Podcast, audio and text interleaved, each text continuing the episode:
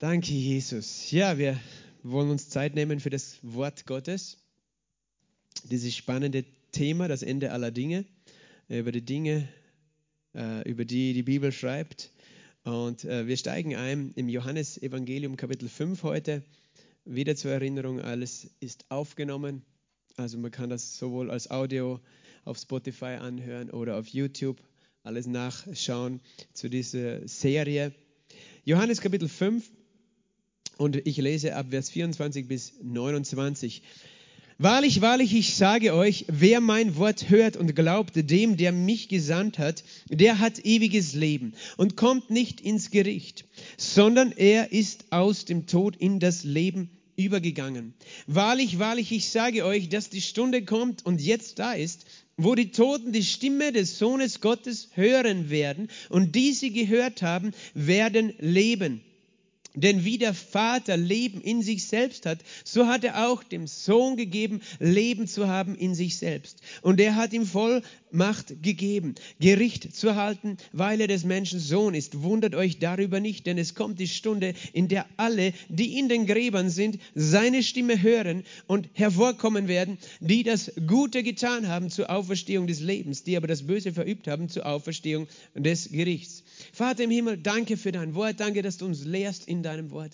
Danke, dass deine Gnade so groß ist dass wir zunehmen dürfen in Offenbarung, Herr, Herr, die nicht einfach nur unser Wissen vermehrt, sondern die uns Kraft und Freude und Hoffnung und Beständigkeit in unserem Leben gibt. In Jesu Namen. Amen. Diese Stelle ist eine Stelle über die Auferstehung und wir haben das letzte Mal auch schon äh, darüber geredet, äh, weil wir eben auch das Thema Entrückung angesprochen haben und äh, versuchen zu verstehen, diesen Zusammenhang, dass Entrückung und Auferstehung Hand in Hand gehen, dass die Entrückung der Gemeinde oder die Entrückung äh, nichts anderes bedeutet als der Zeitpunkt der Auferstehung für die einen, die schon verstorben sind, aus dem Grab direkt raus und für die anderen sozusagen bei lebendigem Leibe eine Verwandlung. Das ist, wovon die Bibel redet, das haben wir letztes Mal äh, auch angesprochen. Wir haben auch diese Prophetien angeschaut, ein paar davon, die wir im Alten Bund finden zu diesem Thema. Und hier sehen wir jetzt eine Aussage von Jesus selber, äh, die das auch wieder bestätigt. Äh, hier heißt es eben, äh, wahrlich, wer mein Wort hört und glaubt, dem, der mich gesandt hat, hat ewiges Leben. Du hast schon ewiges Leben als Gläubiger. Du wirst es nicht eines Tages bekommen, wenn du gestorben bist, sondern du hast es schon, das ewige Leben. Und du kommst nicht ins Gericht. Sage mal, ich komme nicht ins Gericht. Halleluja. Gemeint ist dieses große weiße Throngericht, das Gericht, das du am Ende des Buches der Offenbarung findest, ähm, wo Menschen gerichtet werden nach ihren Werken. Wir kommen dort nicht hin, sagt die Bibel. Wir kommen nicht ins Gericht. Warum nicht? Weil wir an ihn glauben, weil wir an Jesus glauben, weil er das Gericht an unserer Stelle getragen hat, weil er schon im Gericht war und verurteilt war an unserer Stelle und wir das geglaubt haben. Wir diese Verurteilungen, die Jesus in, äh, äh, erhalten hat, in Anspruch genommen haben, aber er ist auch auferstanden. Und darum sind wir Teilhaber der Auferstehung, weil wir das glauben. Es ist so einfach. Äh, ich sage immer, es wäre das Dümmste, nicht zu glauben, wenn man es versteht. Weil, äh, warum sollte ich ins Gericht kommen wollen? Oder so, warum sollte ich nicht auferstehen? Äh, wollen. Und dann sagt Jesus hier im Vers 25, wahrlich, wahrlich, ich sage es, dass die Stunde kommt und dass sie jetzt da ist, wo die Toten die Stimme des Sohnes Gottes hören werden und die sie gehört haben, werden leben. Und er redet eigentlich von der Auferstehung. Und das ist interessant, er redet von einer Stunde einerseits, die kommt, aber er sagt zugleich, es ist schon die Stunde der Auferstehung mit Jesus gekommen. Sie ist jetzt schon da, die Stunde der Auferstehung. Und, und so sehen wir genau diese Spannung dazwischen, dass es das Auferstehung einerseits eine Stunde ist, ein Moment in der Ferne. Und andererseits schon jetzt mit Jesus, weil der ja ewiges Leben hat, äh, schon angefangen hat. Und, und das ist eben, wenn, wir werden heute ein bisschen über die Zeit, den Zeitpunkt der Auferstehung reden, weil genau da oft diese Verwirrung herkommt. Okay, wann wird jetzt die Auferstehung wirklich sein? Wird sie eben vor dieser Trübsal sein, wo die Bibel redet, nachher oder am Ende des tausendjährigen Reiches oder wann genau, von was redet Jesus jetzt? Und, und, und manchmal wird eben die Auferstehung so verstanden, eben so wie auch beim Tag des Herrn, okay, das ist ein Augenblick, eine Sekunde. Und nur diese, und die gibt es nur einmal vorher und nach gibt es nichts. Und, und dann muss man diesen Zeitpunkt festlegen. Und egal, wo du ihn hinsetzt, irgendwas passt dann nicht mehr zusammen. Aber wir werden, wir werden das heute genau anschauen. Aber er redet auch, merke dir das, die Toten werden die Stimme des Sohnes Gottes hören. Die Toten werden die Stimme des Sohnes Gottes hören. Die sie gehört haben, werden leben. Und darum redet er auch von, jetzt ist schon die Auferstehung. Weil, weißt du, er redet von geistlich toten Menschen auch. Er redet einerseits von den Toten, die die Stimme des Sohnes Gottes hören. Aber der Punkt ist der, wenn du tot bist, dann du, kannst du sowieso nicht zum Leben auferstehen.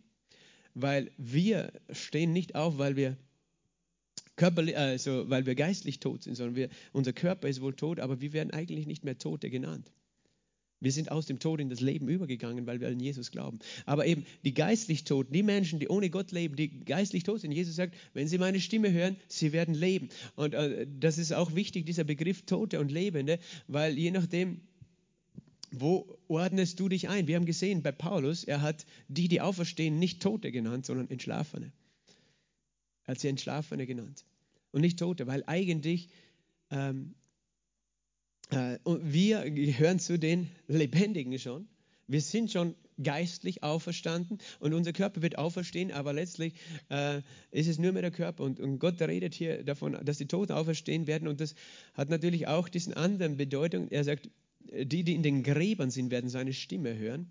Die einen werden hervorkommen zur Auferstehung des Guten des Lebens, die das Gute getan haben, zur Auferstehung des Lebens, die das Böse verübt haben, zur Auferstehung des Gerichts. Und er redet hier von zwei verschiedenen Auferstehungen. Das ist auch schon mal interessant, dass er hier redet davon, äh, wir haben mir nur jetzt angeschaut, die Auferstehung das letzte Mal von denen, die, die eben verwandelt werden, die, die ein neues, ewiges, äh, einen ewigen Körper bekommen. Aber hier redet auch die Auferstehung zum Gericht. Also es gibt auch diese Auferstehung. Und Jesus macht ja ganz klar, es gibt diese zwei Dinge, die Auferstehung zum Leben, für die, die das Gute getan haben. Und das sind die, die eigentlich geistlich schon lebendig sind, die auferstehen zum Leben, äh, die nicht mehr tot sind, aber ihr Körper ist tot. Ähm, und die anderen, die auferstehen zum Gericht. Und das sind die, die tatsächlich tot sind, weil sie geistlich tot sind, getrennt von Gott. Geistlich tot sein bedeutet getrennt zu sein von Gott. Das heißt, Jesus unterscheidet hier einmal zwei Auferstehungen. Er hat einerseits gesagt von einer Stunde, die kommt und die Toten werden die Stimme des Sohnes Gottes hören und dann redet er von zwei verschiedenen Auferstehungen, die Auferstehung zum Leben und die Auferstehung zum Gericht. Und das ist auch eine harte Realität, aber nicht mehr für den, der glaubt, oder? Weil wenn wir glauben, kommen wir nicht ins Gericht. Das heißt, diese Auferstehung zum Gericht betrifft nicht mehr den Gläubigen. Das ist, ist, schon mal gut zu wissen. Das beruhigt uns schon mal. Und wenn du noch nicht beruhigt bist, dann ist es höchste Zeit, dass du dein Leben Jesus gibst. So einfach. Dass du dich bekehrst. Und dann hast du Frieden und dann kannst du auch sagen, ich werde nicht zum Gericht auferstehen, sondern zum Leben. Da braucht man nicht diskutieren über das Gericht, sondern hey, dann entscheide dich, dass du zum Leben auferstehen wirst und Jesus wird dich annehmen. Weil wer zu ihm kommt, den wird er nicht hinausstoßen. Weil manche Leute wollen das nicht wahrhaben, aber Okay, Jesus hat sehr klar davon gesprochen. Eben auch noch zu merken in diesem Text, die Toten werden die Stimme des Sohnes Gottes hören. Und es hat viel damit zu tun, dass, dass der Vater ruft, Jesus ruft, äh, die Toten werden gerufen. Das ist ein Grund, warum Jesus gesagt hat, meine Schafe hören meine Stimme und sie kennen mich und folgen mir und ich werde sie hinausführen, weil Jesus rufen wird. Und die Auferstehung hat damit zu tun, dass wir seine Stimme kennen und hören, weil wir mit ihm in Beziehung stehen, hören wir seine Stimme. Er nennt uns bei Namen und wir werden auferstehen. Jesus hat gerufen, äh, als er äh, Lazarus auferweckt hat aus dem Grab, oder? Hat er gesagt, Lazarus, komm heraus.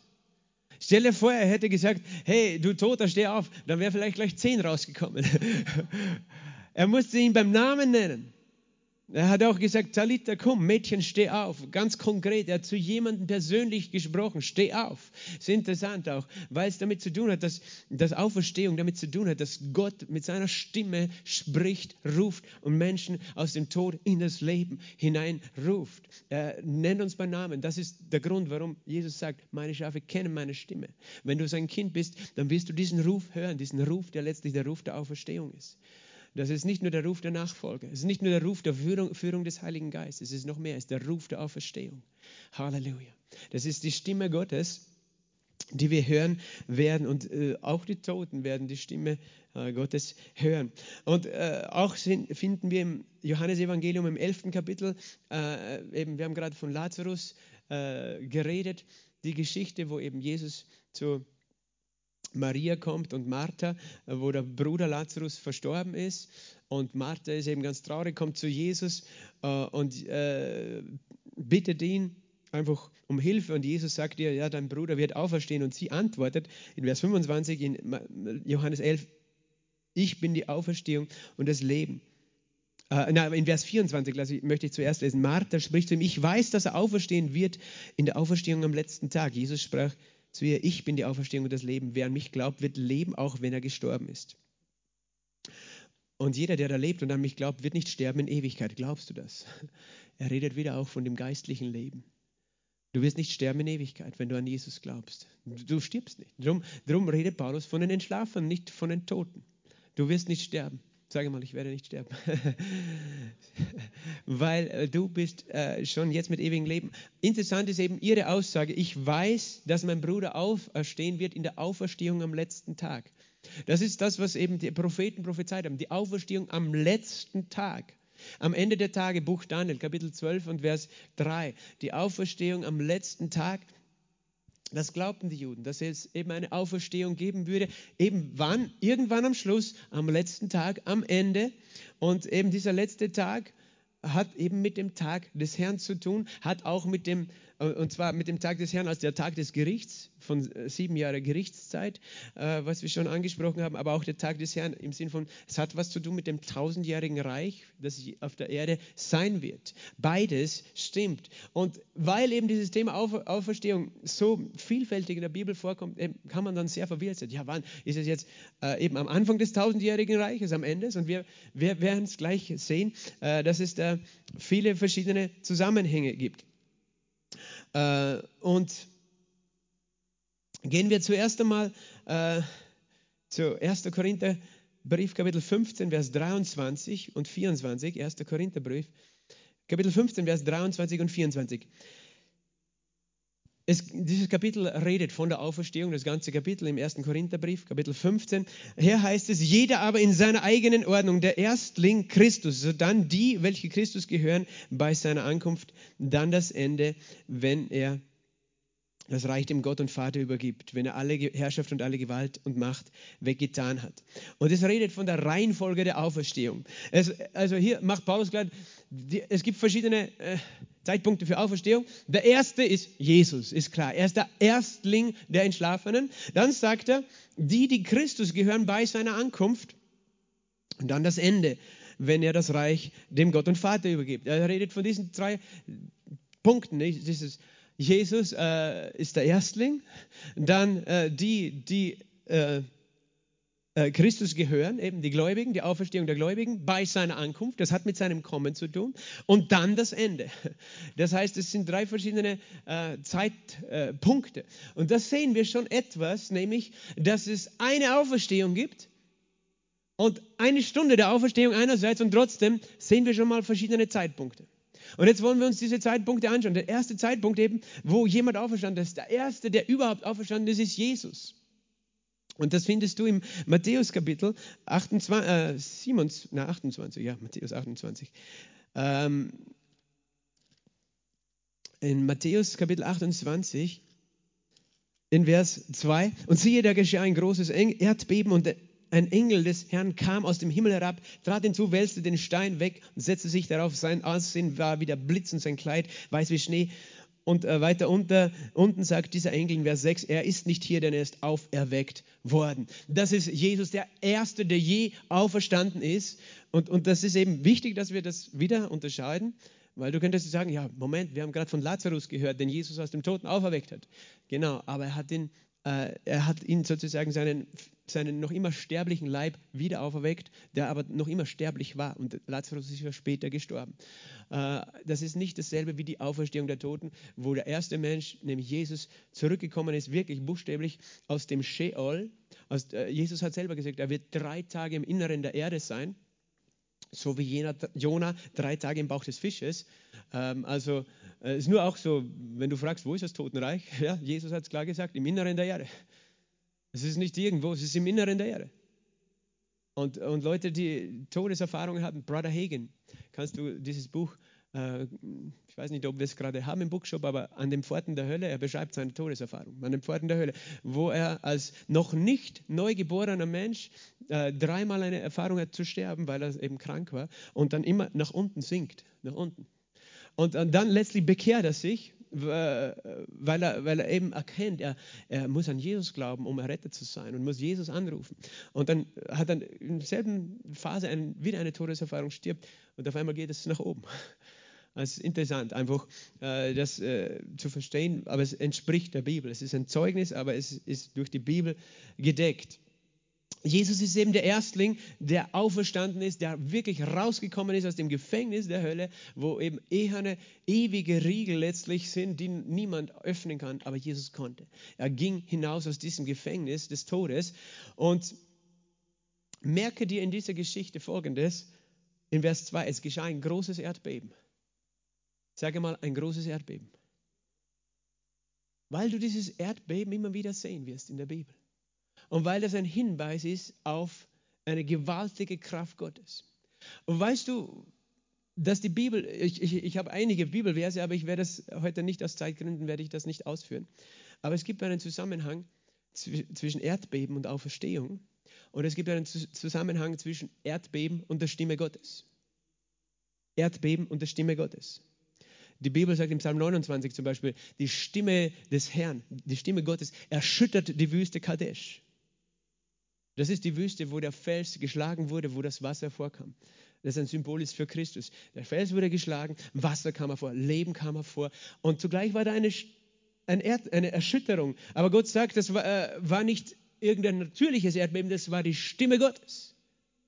Weil die Stimme Gottes mächtig ist. Du siehst auch im Alten Bund, als die Gesetze gegeben wurden auf dem Berg Sinai, da heißt, der Berg bebte. Warum bebte der Berg? Weil Gott gesprochen hat. Weil er so eine mächtige Stimme hat, die sozusagen, äh, die die Felsen, die undurchdringlich sind, der Totenreich ist unten, zerreißen kann sozusagen, erschüttern kann, öffnen kann. Seine Stimme ist mächtig. Und seine Stimme ist auch die Antwort. Du findest ein Erdbeben zum Beispiel in der Geschichte, als Paulus und Silas im Gefängnis sind. Gefangen im innersten Block des Gefängnisses, tief unter der Erde. Und was tun sie? Sie beten Gott an, sie machen Lobpreis. Und plötzlich geschieht ein Erdbeben und die Gefängnistüren äh, öffnen sich, die Fesseln fallen ab. Diese Geschichte gibt uns ein Bild von dem, was passiert ist, als Jesus aus dem Toten auferstanden ist. Weil, weißt du, Jesus hat dasselbe gemacht im Totenreich wie Paulus und Silas im Gefängnis. Er hat den Vater gepriesen. Und du sagst, wo steht das? Im Buch Jona Kapitel 2. Im Buch Jona Kapitel 2 kannst du lesen, dass Jona aus, aus, sagt, aus dem Sheol rief ich zu dir und ich pries dich aus dem Sheol, aus dem Totenreich. Aber Jona, du warst doch im Bauch des Fisches. Er sagt im Totenreich. Das ist erstens einmal ein Hinweis darauf, dass Jona nicht nur lebendig im, im, Bauch des Fisches war und dann wieder ausgespuckt, so wie bei Pinocchio, sondern dass er tatsächlich auch gestorben war und auch rausgekommen ist, halt nicht in derselben Auferstehung wie Jesus, nämlich auch mit einem sterblichen Körper, aber dass es ein Wunder war, die Geschichte Jonas. Ein Auferstehungswunder. Dass Jonas tatsächlich drei Tage in einem Fischbauch war. Dass er vielleicht höchstwahrscheinlich, das ist meine Überzeugung, tot war wie auch immer, er sagt, aus dem Sheol pries ich dich und lebendig wurde. Und deswegen ging er mit dieser Botschaft nach Ninive. Eigentlich wollte er dort nicht hin. Aber er hat den Leuten dort gesagt, weißt du, ich war tot im Fisch, aber Gott hat mich lebendig gemacht. Wie auch immer du das interpretierst. Und die Menschen haben die Botschaft einer Auferstehung gehört und sich bekehrt. Ähm, es ist nicht die Auferstehung Jesu. Aber Jesus hat ja was gesagt? So wie Jona im Bauch des Fisches werde ich drei Tage im Inneren der Erde sein. Wenn Jona im Bauch des Fisches Gott gepriesen hat, was denkst du, hat Jesus gemacht? Es ist nur so nebenbei heute. Ist, ich weiß nicht, wie ich auf das komme. Er hat den Vater gepriesen. An dem dunkelsten Ort, wo du ihn preisen könntest. Weil alles so bedrückend ist. Das ist das Schwierigste, Gott zu preisen, wenn du bedrückt bist. Wenn alles um dich finster ist. Und Jesus hat gesagt, ich nehme mein Leben, ich lasse es von mir selbst und ich habe Macht, es wiederzunehmen. Weißt du, worin seine Macht bestand, sein Leben wiederzunehmen? Er musste die Entscheidung treffen, an diesem Ort, an dieser finstersten Hölle, preise ich Gott oder nicht? Oder wäre ich bitte und sage, Gott, du hast mich verlassen, du kümmerst dich nicht um mich. Er wäre nicht auferstanden. Meine Überzeugung. Er hat den Vater gepriesen am dunkelsten Ort. Jemand hat ein Zeugnis gegeben, ein Pastor, der eine Vision hatte von der Hölle und Jesus hat ihn geführt und die Hölle gezeigt. Pastor Philipp Mantoff aus Indonesien hat eine riesige Gemeinde dort und er beschreibt dieses Zeugnis so, es hat ihm so ge gequält, die Menschen zu sehen, die dort gequält waren vom Teufel, von seinen Dämonen. Und äh, er hat mit Jesus geredet, er hat gesagt, gibt es keine Hoffnung für die? Und er hat gesagt, weißt du, wenn, wenn sie mich nur anrufen würden, würde ich sie selbst hier noch retten. Das, das Problem an diesem Ort war oder ist, dass es so voller Bosheit und Hass und Bitterkeit und Negativität ist, dass diese Menschen, und, und das beschreibt Philipp Mandorfer so eindrucksvoll in diesem Zeugnis, die haben, er ist mit Jesus in der Hölle unterwegs sozusagen, und die haben nicht zu Jesus gerufen, rette uns hier aus der Hölle, sondern die haben ihn verflucht. So als der, du bist schuld, dass es mir jetzt so schlecht geht. Sie haben selbst in der Hölle noch ihren Retter verflucht. Der sie, weißt du, das ist wieder auch eine, eine, eine, Geschichte, eine Vision, die kannst du jetzt biblisch nicht be beweisen, aber sie hilft uns zu verstehen, was das Problem ist. Da ist so viel Dunkelheit, so viel Depression, dass Menschen dann so hasserfüllt werden, dass sie gar nicht gerettet werden wollen oder, oder in den Himmel wollen, sondern Gott verfluchen, der im Himmel ist. Verstehst du? Aber Jesus war an diesem Ort, wo, wo, wenn alles um dich negativ ist, wenn alles um dich bedrückend ist, dann zeig mir, weißt du, deinen Glauben. Ich sage, das ist die größte Herausforderung. Und Jesus hat sich entschieden, den Vater zu preisen. Das, das ist mein, mein, Glaube. Darum gibt uns Gott diese Geschichte von Paulus und Silas im Gefängnis. Weil Paulus und Silas hat dasselbe erlebt. Die waren am dunkelsten Ort mit Schmerzen. Sie waren geschlagen worden mit Ruten. Sie hatten nichts zu essen, nichts zu trinken, keine Toilette. Gestank und weiß ich was. Aber sie haben sich entschieden, den Vater zu preisen. Und was ist dann geschehen? Ein Erdbeben ist geschehen. Warum ist ein Erdbeben geschehen? Ich glaube, dass wenn, wir, wenn sie es gehört hätten, sie hätten die Stimme des Vaters gehört, der geantwortet hat auf ihren Lobpreis. Der Vater antwortet auf deinen Glauben, weil Lobpreis ist Glaube. Lobpreis ist Glaube in Aktion. Gott zu preisen und Glauben brauchst du dann, wenn es finster ist.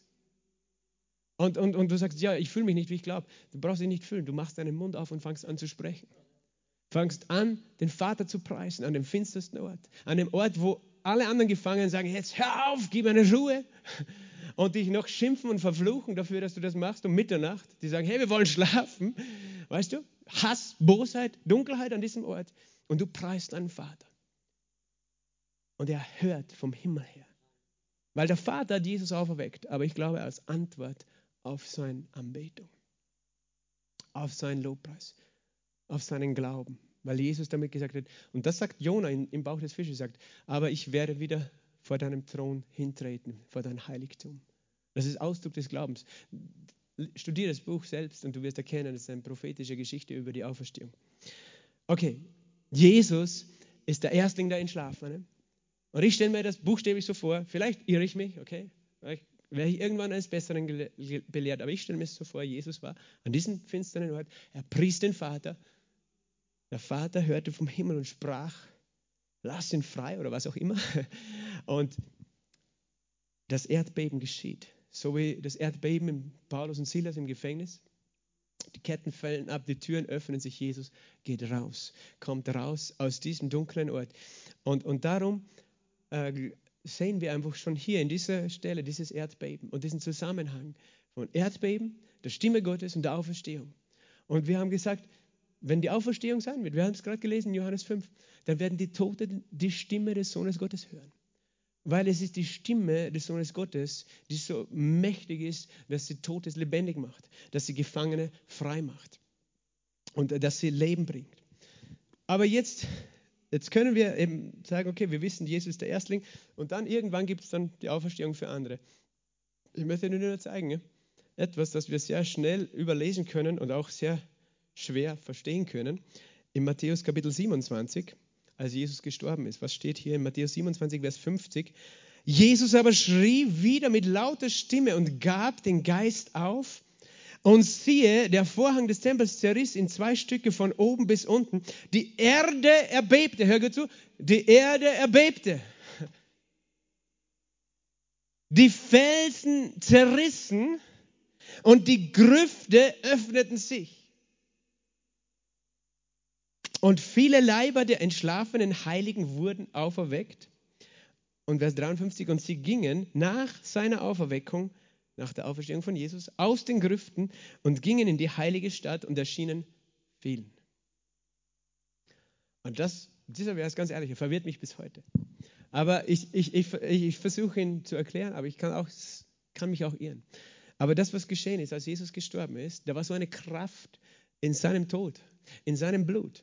Das heißt, es geschah ein Erdbeben, die Felsen zerrissen, die Grüfte öffnete sich.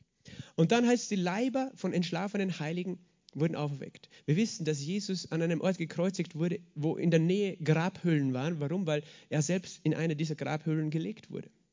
Und in diesen Grabhöhlen waren Menschen begraben. In dem Fall redet die Bibel sogar von entschlafenen Heiligen. Das heißt Menschen, die schon gelebt hatten, Juden, die, die gläubig an Gott gewesen waren, die gerechte Menschen waren, die durch Glauben gerechte Menschen waren.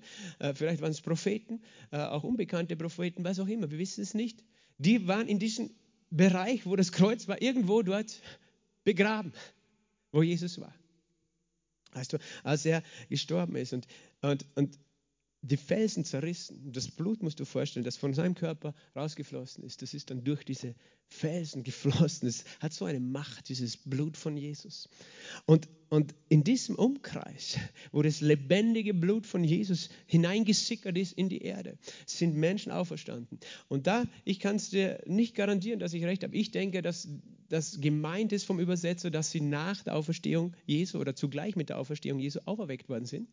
Tatsache ist, dass da Menschen die Auferstehung aus den Toten erlebt haben, noch vor dem, wo wir gehört haben, danach die Gläubigen in Christus werden auferweckt und dann das Ende. Sondern wir sehen zu dem Zeitpunkt der Auferstehung Jesu und wenn du es so liest, könntest du sogar meinen, an dem Moment seines Todes, aber das verstehen wir dann nicht, weil wir wissen, Jesus ist der Erstling der Entschlafenen. Ich möchte nur nebenbei auch sagen, für Gott gibt es Zeit und Raum nicht. Äh, Jesus wird immer der Erstling der Entschlafenen bleiben, aber Gott ist außerhalb von Zeit und Raum. Aber eben, es ist schwer zu verstehen. Ich sage es ganz ehrlich. Und ich maße mir nicht an, die einzig richtige Erklärung für diesen Text zu haben. Aber es heißt hier tatsächlich, die Leiber der entschlafenen Heiligen wurden auferweckt. Jetzt kannst du sagen, vielleicht waren das solche wie Lazarus. Gell? Lazarus, der einfach auferweckt worden ist, aber wieder mit einem sterblichen Leib und wieder gestorben ist. Der Punkt ist der, wenn das vielleicht nur einer gewesen ist, der frisch begraben war, könnten wir das noch annehmen. Okay, da war einer so, so wie Lazarus, zufällig dort äh, begraben, wo Jesus gestorben ist. Und als Jesus gestorben ist und sein Blut vielleicht sein Leichnam berührt hat oder was auch immer, dann ist der wieder zurückgekommen zum Leben. Das Problem ist nur, da steht viele Leiber der entschlafenen Heiligen. Viele Leiber. Ich glaube nicht, dass da plötzlich auf einmal, weiß ich nicht, 20 Propheten, Heilige begraben waren, frisch begraben, die maximal drei Tage tot waren. Oder vier, weil dann bist du eh schon verwest. Sondern ich glaube, dass die Bibel tatsächlich davon redet, dass das nur mehr Knochen waren, Skelette von Menschen, die dort begraben waren. Und das bedeutet, wenn die auferweckt worden sind, dann war das nicht mit ihrem alten Körper, weil von dem war nichts mehr da. Verstehst du? Sondern das waren Leute, die haben schon zur Zeit der Auferstehung Jesu ihre Auferstehung erlebt. Ich verstehe es nicht, aber ich glaube es, weil es in der Bibel steht. Es war so real, die Grüfte sind auch aufgegangen, Gott sei Dank, weil sonst. Na, sie hätten, einen, wenn sie einen Körper haben wie Jesus, müssen sie durchgehen können auch. Aber sie sind vielen erschienen. Das, das heißt, es redet auch davon, dass sie plötzlich waren die sichtbar, aber das muss nicht so eben sein, so wie Lazarus, der einfach physisch weitergelebt hat und sie sind nicht geblieben. Von denen redet die Bibel nichts mehr. Sie redet nur in diesem einen Vers von diesen Menschen, die auf Golgatha begraben waren die durch die Kraft des Blutes Jesu und auch die Kraft seiner Auferstehung, denke ich, mit ihm auferweckt worden sind bei seiner Auferstehung. Warum ähm, führe ich diesen Punkt so aus? Weil ich möchte, dass du verstehst. Wir, reden, wir haben gerade gehört, die Auferstehung ist doch am letzten Tag. Aber dann sehen wir schon, okay, die haben es aber schon früher erlebt. Weil Gott es anders sieht als wir. Verstehst du? Gott sieht nicht auf der Zeitleiste das Ganze, sondern er ist in der Dimension der Ewigkeit. Das heißt, du kannst diese, wir sehen, dass Menschen das schon erleben konnten, diese Auferstehung, die eigentlich am letzten Tag ist, zeitlich für uns stattfindet, aber sie haben es schon da erlebt. Und wie das geht, ich bin, weißt du, ich bin ehrlich gesagt froh, dass es in der Bibel Geheimnisse gibt, die ich nicht verstehe. Wenn, wenn ich alles verstehen könnte, weißt du, dann wäre Gott nicht spannend. Aber Gott hat immer noch Geheimnisse. Und er zeigt mir immer noch, weißt du, du verstehst vieles nicht. Aber das, was ich verstehe, ist, dass, äh, dass es eben, äh, dass wir gesagt haben, Jesus ist der Erstling. Und doch sehen wir, es gibt eine Auferstehung zum Leben, haben wir am, am Anfang gelesen, oder? Johannes 5. Und eine Auferstehung zum Gericht. Und diese eine Auferstehung zum Leben, wir sehen verschiedene Zeitpunkte in der Bibel, wo diese Auferstehung zum Leben für Menschen real wird.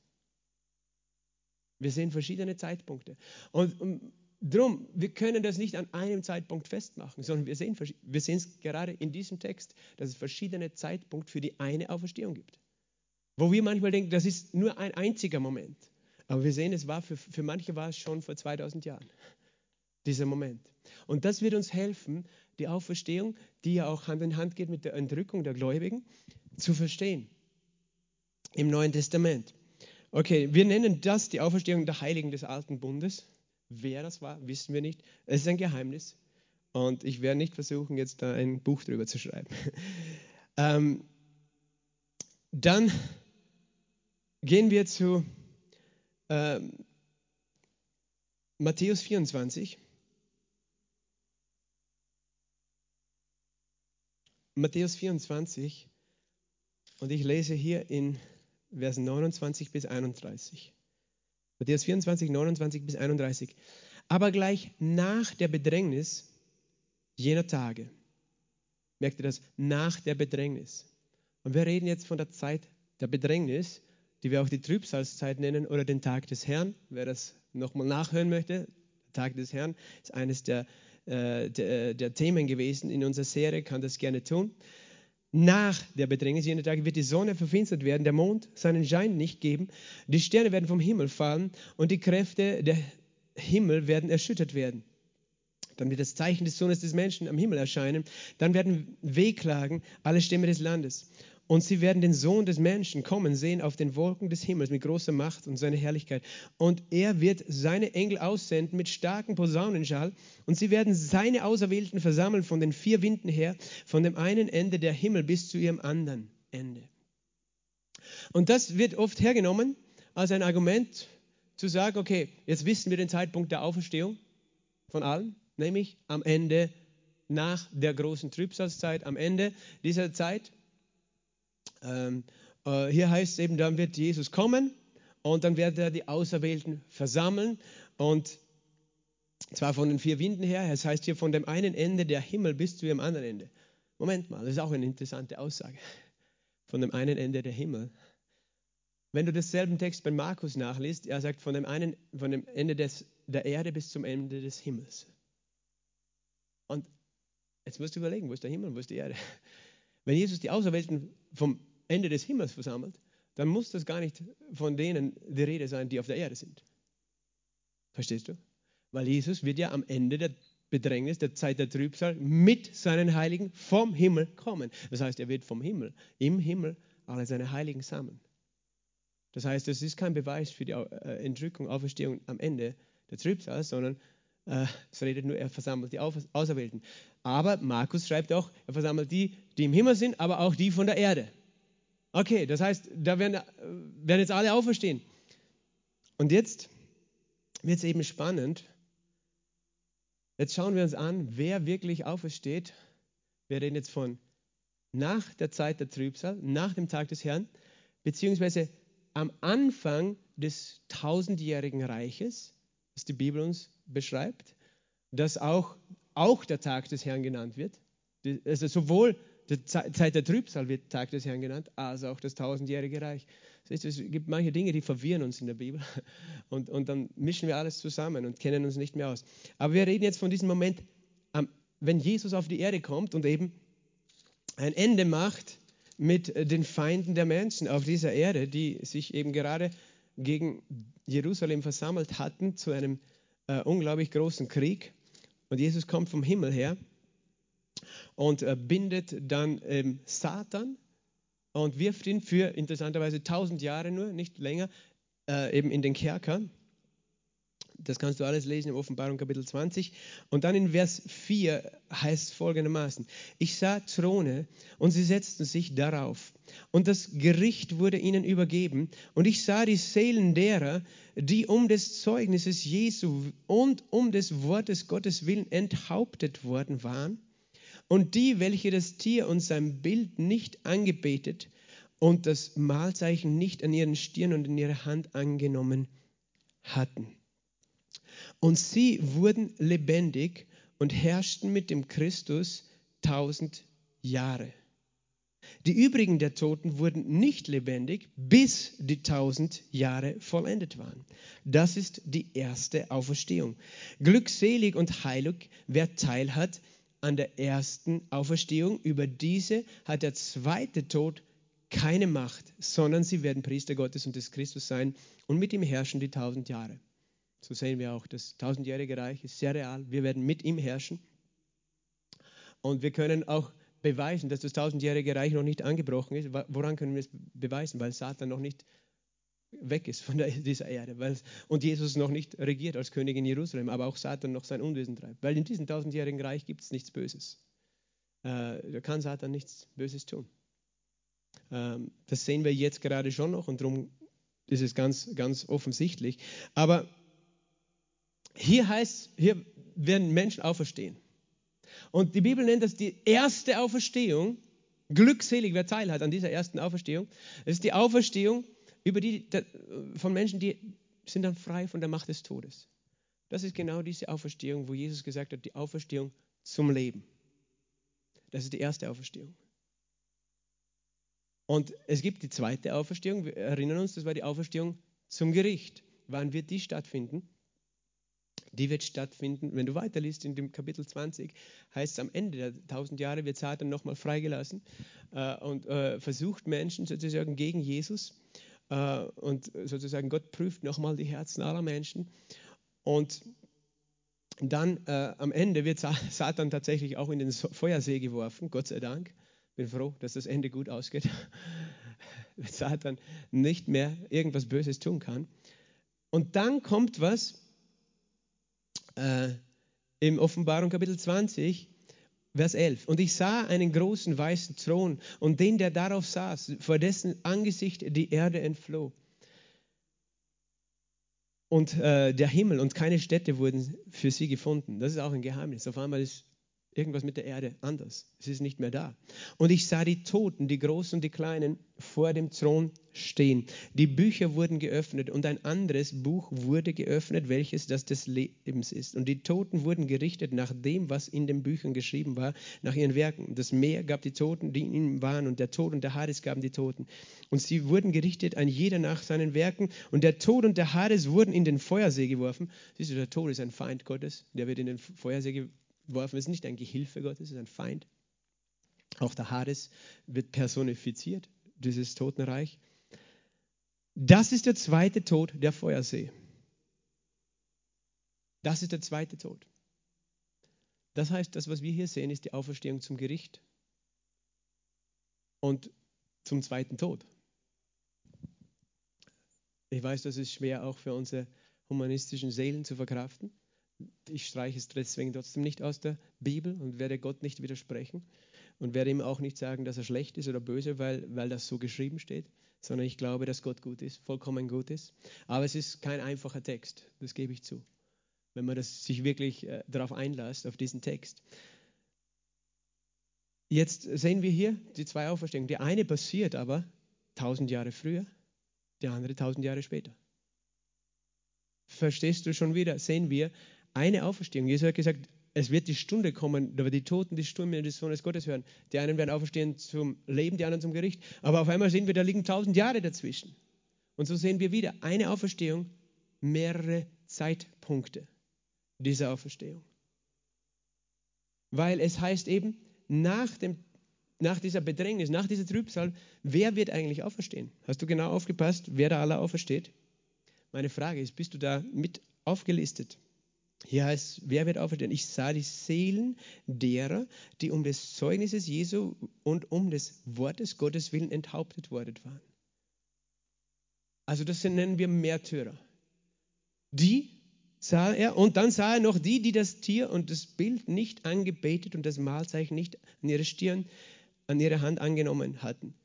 Das waren Menschen, die zur Zeit dieser großen Bedrängnis auf der Erde gelebt haben, aber Gott geglaubt haben und sich nicht äh, vor Satan sozusagen gebeugt haben. Und er redet von diesen, sie wurden lebendig und herrschten mit Christus tausend Jahre. Wenn du genau liest, dann siehst du, du bist gar nicht dabei. Es sei denn, du bist ein Märtyrer. Das sind nur Märtyrer und nur die, die in der Zeit der Bedrängnis ähm, sozusagen äh, Gott, sich zu Gott bekehren, Gott annehmen. Nur die werden am Ende der großen Bedrängnis auferstehen. Und das, wird, das hilft uns einfach, jetzt müssen wir die Frage stellen, ja, was ist mit allen anderen? Jetzt kannst du sagen, ähm, ja, alle anderen werden auch auferstehen, aber es steht nicht im Text. Es steht ganz klar nicht im Text und es sagt, das ist die erste Auferstehung. Glückselig wer Teil an der ersten Auferstehung. Ja, aber alle Gläubigen haben doch Teil an der ersten Auferstehung. Tatsächlich. Aber die erste Auferstehung, die Auferstehung zum Leben, hat verschiedene Zeitpunkte.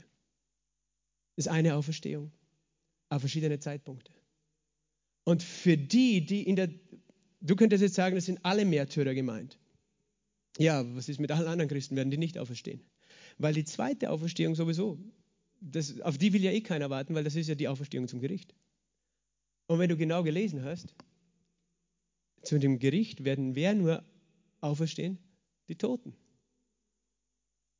Da werden am Ende der tausend Jahren werden nicht die Lebenden auferstehen, sondern nur die Toten. Die, die geistlich tot sind, die gar kein geistliches Leben in sich tragen. Das heißt, da bist du schon sicher mal nicht dabei. Jesus hat ja auch gesagt, wenn du an mich glaubst, kommst du gar nicht erst dorthin. Du kommst ja gar nicht dahin in dieses Gericht. Und jetzt fragst du dich aber, wann wird er nicht auferstehen? Zu einem anderen Zeitpunkt. Aber noch immer bei der ersten Auferstehung. Und deswegen, es gibt, es gibt wir sehen einen Zeitpunkt hier ähm, am Ende der tausend Jahre, das Ende. Das ist der Zeitpunkt, an dem die Toten auferstehen zum Gericht. Aber du bist nicht ein Toter, du bist nur ein Schlafender. Es gibt einen Zeitpunkt am Ende der Trübsal. Wer wird hier auferstehen? Ich dir was. Das, das sind nur Menschen, die in der Zeit äh, der Bedrängnis gelebt haben, erwähnt, die auferstehen. Das heißt, sie müssen schon tot sein. Warum? Weil sie aufgrund ihrer Bekehrung gar nicht mehr leben konnten in dieser Zeit, weil jeder getötet wird in dieser Zeit, der nicht an Jesus glaubt. Also der, nicht an, der sich nicht vor Satan beugt. Das ist eine schlimme Zeit. Äh, also es ist die Zeit, wo, wo die, die Märtyrer sozusagen der Trübsalzeit, weil sich in dieser sieben Jahreszeit noch Menschen bekehren werden zu Gott. Und die werden auch auferstehen. Aber wir haben gesagt, die Trübsalzeit, der Tag des Herrn, ist nicht für uns die Gläubigen. Halleluja. Wir sind schon beim ersten Zug dabei. Beim ersten Zug. Und das ist, das ist wenn, wenn, wenn, wenn wir so lesen, weil Leute sagen, ja, aber da steht ja ganz klar, sie am, am Ende. Aber das redet nur von einer ganz spezifischen Personengruppe. Diese, diese Momente, wo, wo diese die Auferstehung erleben. Wir haben gesehen, dass manche die Auferstehung schon vor 2000 Jahren erlebt haben. Manche werden sie am Ende der sieben Jahre erleben. Und ich rede jetzt von der Auferstehung zum Leben. Und dann gibt es noch die Auferstehung, einen Moment in, in der Mitte der Trübsalzeit und einen Moment am Anfang der Trübsalzeit. Und das ist eben, was wir uns wahrscheinlich aus Zeitgründen heute nicht mehr alles anschauen können und werden, aber das wird dir helfen zu verstehen. Äh, weißt du, warum sage ich das alles? Warum erkläre ich das überhaupt so genau? Weil ich glaube, dass Gott möchte, dass wir Frieden haben. Und dass wir nicht ständig mit dieser Angst leben vor dem, was kommt. Ich weiß, die Bibel redet von dem, was kommt, aber ich weiß das eine. Gott wird uns retten von was? Von dem Zorn. Wir sind nicht zum Zorn bestimmt. Weißt du, diese Zeit der Bedrängnis wird auch Zwang genannt. Er rettet uns schon vorher. Wenn er uns schon vorher rettet, dann, dann gehören wir nicht zu denen, die am Ende nach der Bedrängnis äh, versammelt werden mit Jesus, sondern von, von, zu einer anderen Gruppe. Und doch ist es alles die eine Auferstehung. Weil wir denken in unseren zeitlichen Vorstellungen, in unserer, ähm, in unserer Zeitlinie und äh, verstehen dann oft nicht. Äh, ich, ich gebe euch noch zum Abschluss eben ein paar Verse aus dem Buch der Offenbarung vom Anfang, nämlich von Offenbarung Kapitel 3, Vers 10 zum Beispiel, Offenbarung Kapitel 3, Vers 10, weil du das Wort vom Harren auf mich bewahrt hast, werde auch ich dich bewahren vor der Stunde der Versuchung. Ich werde dich bewahren davor. Das, äh, das ganze Kapitel 2 und 3 beschreibt die Zeit der Gemeinde, das Zeitalter der Gemeinde, die Zeit, in der wir jetzt leben. Hier gibt Gott der Gemeinde schon diese Botschaft, diese Prophetie. Ich werde dich bewahren vor der großen Versuchung, großen Bedrängnis, die über den ganzen Erdkreis kommt. Ähm, dann Offenbarung Kapitel 4 ist auch so ein Hinweis, wo es, äh, heißt, wo Gott zu, wo Offenbarung 4, Vers 1 sagt, und siehe eine Tür geöffnet im Himmel und die erste Stimme, die ich gehört hatte, wie die eine Posaune, die mit mir redete, sprach, komm hier herauf und ich werde dir zeigen, was nach diesem geschehen muss. Sogleich war ich im Geist und siehe ein Thron stand im Himmel. Auch das ist ein Hinweis auf die Auferstehung, auf die Entrückung der Gemeinde. Weil wir haben gesagt, die Auferstehung ist verbunden mit der Stimme Gottes. Und die Stimme Gottes ist wie die Stimme einer Posaune. Und Paulus hat gesagt, wir werden alle bei der Stimme der Posaune Gottes, muss gar nicht heißen, dass Gott eine Posaune spielt, sondern seine Stimme klingt wie eine Posaune. In diesem Moment werden wir entrückt werden. Das ist am Ende des Gemeindezeitalters, Offenbarung Kapitel 4, und am Anfang, oder genau in dieser Zwischenzeit, zwischen dem Ende der Gemeindezeitalter und dem Anfang dieser, dieses Tages des Herrn. Und dann kommt eben Offenbarung Kapitel 6, das werde ich nicht ausführen heute, aber ich werde dir nur Folgendes zeigen. In Offenbarung Kapitel 6 und Vers 12 heißt es auch, ich sah, als das sechste Siegel öffnete, es geschah ein großes Erdbeben. Jetzt wirst du schon wach, oder? Wachsam. Erdbeben. Aha, da geschieht ein Erdbeben. Vielleicht hat das was mit Auferstehung zu tun. Es ist nicht explizit in diesem Text, überhaupt nicht. Aber weißt du, es gibt Theologen, die, die sagen, das sechste Siegel redet von der Entrückung und Auferstehung der Gemeinde ähm, aus verschiedenen Gründen. Es heißt hier eben, die Sonne wurde schwarz wie ein heraner Sack und der ganze Mond wurde wie Blut. Das ist interessant. Wir haben auch gehört, am Ende, nach der Bedrängnis, wird auch die Sonne verfinstert, der Mond wie Blut. Und hier reden wir aber vom Anfang der Bedrängnis, wo auch das gleiche Zeichen ist. Weißt du, manchmal sind wir verwirrt, weil wir, wir sehen nur eins. Dabei sind es verschiedene Zeitpunkte. Hast du auch gewusst, dass als Jesus gestorben ist, war auch die Sonne verfinstert und der Mond blutrot. Das heißt, äh, das sind dreimal dasselbe Ereignis von Joel Kapitel 3. Und wir denken manchmal, es ist nur ein Zeitpunkt. Aber wir sehen es hier am Anfang. Warum kannst du sagen, Pastor, dass es am Anfang des äh, Tag des Herrn ist? Weil hier steht dann in Offenbarung Kapitel 6, Vers 17 eben, es geschieht ein mächtiges Erdbeben, die Menschen geraten in Panik und das heißt, die Menschen sprechen in Vers 16 äh, zu den Bergen, fallt auf uns, verbergt uns vor dem Angesicht dessen, der auf dem Thron sitzt und vor dem Zorn des Lammes. Und dann heißt denn gekommen ist der große Tag ihres Zorns. Und wer vermag bestehen? Das heißt, hier reden wir davon, hier beginnt der Tag des Zorns. Das ist der Anfang. Und hier sehen wir ein Erdbeben. Also kannst du sagen, aber ich sehe noch immer keine Auferstehung. Aber ich sehe dann in demselben äh, fortlaufenden Text im, im, siebten Kapitel, in Vers 9 folgendes, nach diesem sah ich und siehe eine große Volksmenge, die niemand zählen konnte. Aus jeder Nation, aus Stämmen und Völkern und Sprachen stand wo? Vor dem Thron, nicht auf der Erde, vor dem Thron im Himmel, vor dem Lamm, bekleidet mit weißen Gewändern und Palmen in ihren Händen. Und sie rufen mit lauter Stimme und sagen, das Heil unserem Gott, der auf dem Thron sitzt und dem Lamm. Du kannst jetzt sagen, okay, das sind die, die schon lange alle tot sind. Aber was, was steht hier? Alle Engel standen rings um den Thron und die Ältesten und die vier lebendigen Wesen, sie fielen vor dem Thron auf ihre Angesichter und beteten Gott an und sie sagten, Amen, den Lobpreis und die Herrlichkeit und die Weisheit und die Danksagung und die Ehre und die Macht und die Stärke unserem Gott und von Ewigkeit zu Ewigkeit. Und Vers 13, einer von den Ältesten äh, sprach zu mir, diese mit weißen Gewändern bekleidet, wer sind sie, woher sind sie gekommen? Das war jemand aus dem Himmel, der Älteste. Und er fragt den Johannes, wer sind die? Sag mir du, wer diese mit den weißen Gewändern sind. Woher sind sie gekommen? Und ich sprach zu ihm, mein Herr, du weißt es. Und er sprach zu mir, diese sind es, die aus der großen Bedrängnis kommen. Und sie haben ihre Gewänder gewaschen und sie weiß gemacht im Blut des Lammes. Und jetzt müssen wir einfach Sprache verstehen. Weil wir, manche denken, okay, siehst du, das heißt, die waren, sind durch die große Bedrängnis gegangen und dann sind sie da rausgekommen. Aber wir haben schon gehört, das ist am Beginn des Tages des Zorns, wo wir gerade uns befinden. Und wir haben schon gehört, dass wir nicht für den Zorn bestimmt sind. Aus der Bedrängnis heißt, aus, heraus.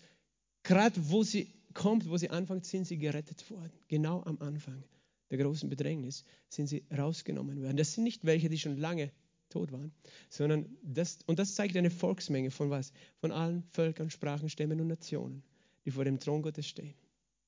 Mit weißen Gewändern.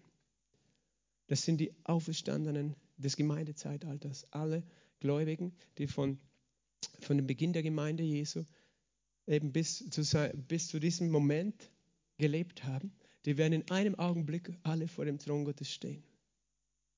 Und das ist eben der Grund, warum es sehr naheliegend ist, das sechste Siegel mit der Entrückung der Auferstehung auch gleichzusetzen. Wie gesagt, es könnte auch schon in Offenbarung 4 äh, der Moment passiert sein. Es gibt auch, weißt du, es gibt Theologen, die legen die, die, das Buch der Offenbarung nicht chronologisch aus. Die sagen, okay, das ist so verwirrend, äh, das ist einfach kreuz und quer alles. Und, und das redet einfach von der Auferstehung am Ende. Das ist nicht meine Überzeugung. Und wie gesagt, ich lasse es auch jedem seine freie Meinung, wenn das jemand anders sieht. Ich bin überzeugt, dass dieses Buch chronologisch geschrieben ist und dass wir die, die Ereignisse, die wir darin finden, tatsächlich auch chronologisch verstehen können. Und dass wir hier reden von dem Anfang, der Zeit der Bedrängnis, wo die Gemeinde entrückt wird. Dann kommt diese Zeit der Bedrängnis von Offenbarung Kapitel 8 bis Offenbarung Kapitel 19. Und dann kommt das Ende der Zeit dieser Bedrängnis, wo dann nur mehr die auferstehen werden, die in dieser Zeit sich bekehrt haben oder als Märtyrer gestorben sind. Und, und, und das, das heißt, wir sehen einfach verschiedene Momente, verschiedene Zeitpunkte. Ich werde äh, auf das, den letzten Zeitpunkt eben in der Mitte der Trübsalzeit heute nicht mehr eingehen. Aber ich möchte, dass du das sehen kannst. Dass da einer ist, der für dich eine wunderbare Zukunft vorbereitet hat. Wenn du diese Volksmenge siehst, weißt du, Johannes hat das gesehen. Er hat gelebt vor 2000 Jahren und hat gesehen, was sein wird. Keine Ahnung wann. Sagen wir jetzt ungefähr 2000 Jahren. Er hat gesehen in die Zukunft und er sah schon alle, die dort sein würden, die noch nicht einmal gelebt hatten, noch nicht einmal gläubig geworden waren. Aber er sah schon das Ende. Prophetie bedeutet, du siehst schon das Ende. Und er sah da eine Menschenmenge von allen Völkern, Sprachen, Stämmen und Nationen. Das war damals noch gar nicht der Fall, dass die Gemeinde Jesu 100 Jahre nach Christus die ganze Welt sozusagen schon erreicht hatte. Aber er sah das schon. Weißt du, und Gott hat dich auch schon gesehen. Johannes hat dich dort schon gesehen in dieser Volksmenge. Und er möchte, dass du lernst, dich dort zu sehen. Weil das ist dein Ziel. Das ist dein, deine Bestimmung. Und Prophetie und Vision zeigt uns, wir sehen schon das Ende. Das heißt, egal wo wir jetzt gerade stehen, wir wissen, da werde ich eines Tages sein. Ich weiß nicht, wie ich da hinkommen werde, aber ich werde genau dort sein, vor dem Thron Gottes, in einer Menschenmenge, die unzählbar ist, mit weißen Gewändern. An diesem Ort, diese sind es, die aus der großen Bedrängnis kommen. Gott rettet immer. Er ist der Retter, er wird immer retten. Und weißt du, wenn wirklich eine Zeit, so wie die Bibel es beschreibt, den Tag des Zorns, den Tag des Gerichts kommt, Du brauchst keine Angst haben, denn er rettet sein Volk. Und er führt dich an diesen Ort. Und das ist deine Bestimmung, auch wenn du nicht weißt, wie, wie kann ich das schaffen, Herr? Er weiß es schon. Er wird dich genau dorthin bringen. Dich und dein Haus, er wird dich dorthin bringen. Und er möchte, dass du lernst, das im Glauben zu sehen, dass du siehst, da ist meine Bestimmung, weil da ist eine Kraft, in Offenbarung. Da ist eine Kraft, die dir jetzt Kraft gibt. Manche sagen, warum redest du von der Endzeit? Das, wir müssen jetzt leben. Ja, genau. Und deswegen brauche ich jetzt Kraft. Woher ist die Kraft des Gläubigen? Weil er sich sieht am Ende weil er sich sieht in der Herrlichkeit Gottes. Er sieht sich dort und sie haben ihre Gewänder gewaschen und sie haben sie weiß gemacht im Blut des Lammes. Darum sind sie vor dem Thron Gottes und dienen ihm Tag und Nacht in seinem Tempel. Und der auf dem Thron sitzt, wird über ihnen wohnen. Sie werden nicht mehr hungern. Halleluja. Sie werden nicht mehr dürsten, noch die Sonne wird auf sie fallen, noch irgendeine Glut. Denn das Lamm, das in der Mitte des Thrones ist, wird sie hüten und wird sie leiten zu Wasserquellen des Lebens. Und Gott wird jede Träne von ihren Augen abwischen. Amen. Halleluja. Halleluja, ich bin so dankbar. Das ist meine Bestimmung, das ist deine Bestimmung und das ist das Erbe und das Anteil all derer, die Jesus Christus im Glauben empfangen. Die, die sagen, ich glaube dir, mehr verlangt er nicht, mehr braucht er nicht. Einfach das zu glauben und dann hast du eine ewige Sicherheit in ihm. Und du wirst jede Zeit, weißt du, 2000 Jahre sind hinter uns, jede Zeit mit Jesus durchgehen können weil du das Ende siehst.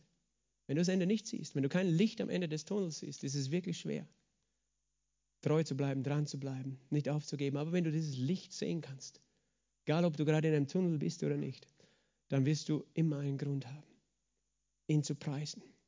Und dein Lobpreis ist deine Auferstehung. Amen.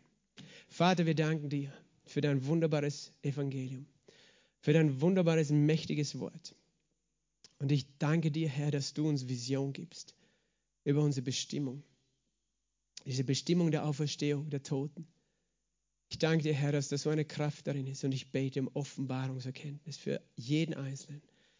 Herr, da ist so eine Liebe, die wir sehen in diesen Texten, eine Liebe, die du zu deinen Kindern hast, der du rettest, der du bewahrst, der du heilst, der du befreist. Und du sagst, diese Liebe treibt jede Furcht aus. Und ich bete, dass du jede Furcht aus jedem Leben hier austreibst, jede Furcht vor der Zukunft, jede Furcht vor der Dunkelheit, jede Furcht vor der Schwierigkeit, jede Furcht vor der Bedrängnis, dass du diese Furcht vollkommen austreibst durch den Glauben an deine Auferstehung, durch deine Liebe, Jesus. Herr, die du freisetzt. Danke, Heiliger Geist. Wir loben und preisen deinen Namen. Amen. Der Herr ist mit euch. Bis zum Sonntag.